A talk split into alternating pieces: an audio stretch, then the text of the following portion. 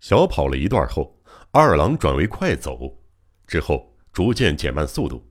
他不知不觉迷失了方向，无论怎么绕都无法抵达玉村宅邸，在同一条路上不停的兜圈子，不知不觉中误闯进郊外一座黑乎乎的森林里。林木间隐约透出一缕闪烁的灯光，大概是天上看不到月亮，也可能是老树林立。二郎有一种误闯深山的仓皇感。大森的山手地区，像这样不知道是森林还是小树林的空地到处都是。白天在里面走倒不觉得什么，可是到了夜里就特别的吓人。再加上二郎最近遭受到的精神折磨，更是觉得自己身处噩梦之中。二郎不停的走着，可就是走不出去。不，他甚至联想到更可怕的事儿。小时候听到这样的鬼故事：一个孩子走过伸手不见五指的街角，碰见一个长着一张血盆大口的妖怪，吓得孩子是当场哇的掉头就逃。好不容易跑到了另一个街角，又碰到一名陌生的大叔，于是他惊恐地说出方才的遭遇：“那妖怪长这样吗？”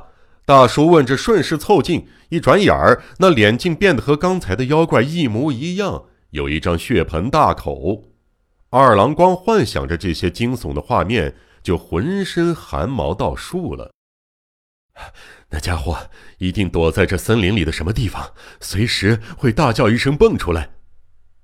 浑浑噩噩的二郎不断胡思乱想着，那家伙当然是指英吉老头。就要来了，就要来了！他念经似的在脑子里反复悼念。下一刻，果真在前方树下瞧见一个蹲着的不寻常的人影。瞧，我就说吧，那绝对是英吉。二郎躲在黑暗中观察，越看越坚信那必定是英吉的背影。他终于压抑住了想狂叫一声的欲望，极力换回逐渐涣散的思考力。接着藏身树下，不动声色地观察对方。原来英吉也专注地观察着大树的另一头。他究竟在看什么？二郎苦苦地观察，无奈英吉用来掩护的树干挡住了所有的视线，加上四周暗无光亮，看不清太远的景象，让他是心急如焚。忍耐了好一会儿。二郎瞥到英吉对面的暗处，另有一条蠢动的黑影。惊魂未定之际，黑影已经走过来了。下一瞬间，随着一声嘶吼，两条黑影纠缠在一起。原来是英吉扑上了那名男子。两个人在地上翻滚扭打，对方身手不弱。难以理解的是，英吉明明是个老头，臂力却大得惊人。不久，男子被英吉压制住了，凄厉的惨叫不已。虽然不清楚状况，但二郎没理由帮助英吉，何况听对方嘶哑的惨叫着，像要快被掐死了。混账！二郎直觉的大吼，扑向英吉。紧接着，三条黑影都撞在树干上，滚作一团，又扭打在一起。然而，不管身手多么矫健，一个人终究不是两个人的对手。原本已被制服的男子猝然跳起，猛地推开英吉，迅速往后弹开，一眨眼儿就逃进黑暗中了。留在原地的二郎就惨了。英吉没料到主人会来这种地方，下手毫不留情，于是二郎一样被制服在地。你是谁？想不到英吉老头的声音如此洪亮。放手！我是你的主人，玉村二郎。咦，玉村少爷？英吉讶异的放开手，站了起来。少爷怎么跑到这种地方？你怎么会在这里？你想对刚才那个人做什么？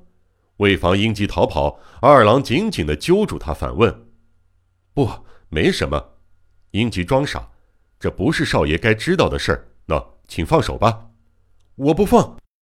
那么。少爷要如何处置我这个老头儿？这还用说？我要把你交给警方。交给警方？少爷对我大概有什么误会吧？不可能是误会，我全都想明白了。你就是凶手，杀害福田叔叔，伤害妙子和大哥，绑架杨子小姐的，全都是你这个家伙，我都知道了。这就是误会，我早隐约察觉到你的怀疑，万万没想到你竟然跑来碍事儿。碍事？我妨碍你什么了？碍到你杀害刚才那个人吗？唉，现在追也来不及了，那帮人肯定藏到别处去了。没想到竟然碰上这尴尬的意外。英吉遗憾的砸舌，忽的改变心意说：“为了消除你的疑虑，有样东西让你瞧瞧，过来吧，我也得确认一下。”二郎暗想，这可能是个圈套，丝毫不敢大意，揪着英吉的衣袖跟上。你带了火柴，就自己划一根。”英吉说道。二郎紧抓着他的衣袖，用另一只空手掏出口袋里的打火机，啪的一声打着了。英吉借着闪烁的火光，四处查看了一会儿后，指着地面一处，小声嘟囔了一句：“就是这里。”仔细一瞧，约三尺见方的泥土地面，仿佛不久前才被人大肆翻过，和旁边泥土的颜色明显不同。地上还扔着一把铁锹。接着，英吉拾起铁锹，就开始挖起土来。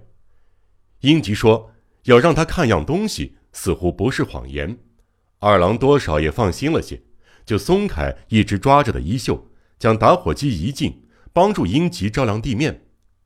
里面有什么？还不太确定，但以我的推测，英吉一边挥动铁锹，一边答道：“依你的推测，是非常可怕的东西。”说完这句话后，英吉就一声不吭地开始挖土了。不久，挖开的泥土中。出现了一只看起来像是麻袋的物品，二郎的脑子中电光火石般的闪过一个恐怖的想法：不可能有这种事的！他立刻打消这个念头。然而想象却越来越清晰的，带着狠毒的血色在他心中扩散。喏，请帮个忙吧！二郎依英吉的吩咐拉起麻袋，这只袋子沉的必须两个人合力才抬得动。英吉，袋里究竟装着什么？二郎的声音发颤。我越来越确定，就是我猜的东西，但你恐怕没有打开的勇气。二郎确实很想扔下袋子，逃得远远的。请再点一下火。二郎重新点亮打火机，在淡淡微光的映照下，英吉解开袋口，接着攥住袋底，用力一抖。滚落出来的是。情况发展至此，早一步察觉事态可疑的二郎和英吉，当亲眼看到那些残肢断臂的时候，仍然禁不住发出“哇”的一声惊叫，向后退去。那，那不，那不是人偶，果然是真人！二郎沙哑的嘶吼。没错。英吉似乎也看了刚才美人解体术的全过程。那么，这这究竟是是是谁的尸体呀？这是我们必须确定的事情。二郎与英吉互相瞪着彼此，其实根本用不着确认，两个人心里非常清楚，这到底是谁的尸体。英吉从袋底翻出仍然蒙着双眼的脑袋，挪进二郎的打火机，接着。他单手解开蒙眼布，出现的是，果然是二郎下落不明的女友花园洋子的脸孔，已经面目全非了。疯子，凶手简直是个疯子！二郎仅仅瞥了一眼，就疯狂的大叫起来。要不然，谁做得出这么丧心病狂的事情？有必要在数千名观众面前做出如此丧尽天良的事情吗？要不是疯了，怎么会将杀人当成表演？简直是，简直是，简直是泯灭人性的畜生！这是复仇。英吉低声回应：“喏，你忘了吗？于田川的玉门州事件。”恶贼也是出于相同的恨，把牺牲者折磨致死，在尽可能多的人面前辱杀，这就是凶手的目的。英吉沉静的嗓音使二郎更为恐怖，他顿时感到一阵天旋地转，换句话说，故意在我眼前挖出杨子的尸体，也是凶手计划的环节之一，是吧？二郎鼓起最后一丝勇气，讽刺道：“这话是什么意思？意思是，你果然就是凶手。若非如此，一个扫院子的老头，为什么在这反常的时刻出现在这种诡异的地方？为什么每次发生凶案，你都在现场现身？还有，用弹弓袭击妙子，假装擦掉玄关门口的暗号数字，引起我注意的又是谁？”难挨的沉默。在两个人间蔓延，英吉似乎犹豫着什么。一会儿后，他突然用完全陌生的嗓音自嘲：“你仍然在怀疑我，这也难怪。二郎，你且看仔细了。”英吉顺势拉过二郎拿着打火机的手，照亮自己的脸。眼前站着一名陌生的粗犷男子，英吉原本佝偻的腰杆也挺直了。耷拉着的脑袋也抬得高高的。你还不知道我是谁吗？英吉抓下斑白的假发，撕下假眉毛，扯下花白的胡子，除去伪装下的是一名只有三十多岁的精干男子的面孔。二郎哑然失声，目不转睛地盯着对方。他一下子想起来眼前的人是谁了，顿时一脸苍白，仿佛见到幽灵似的，摇摇晃晃地往后退。他曾在照片上见过这个人，此刻叉着腿站在眼前的男子，面貌与那张照片上的一模一样，这不能不令他惶恐至极。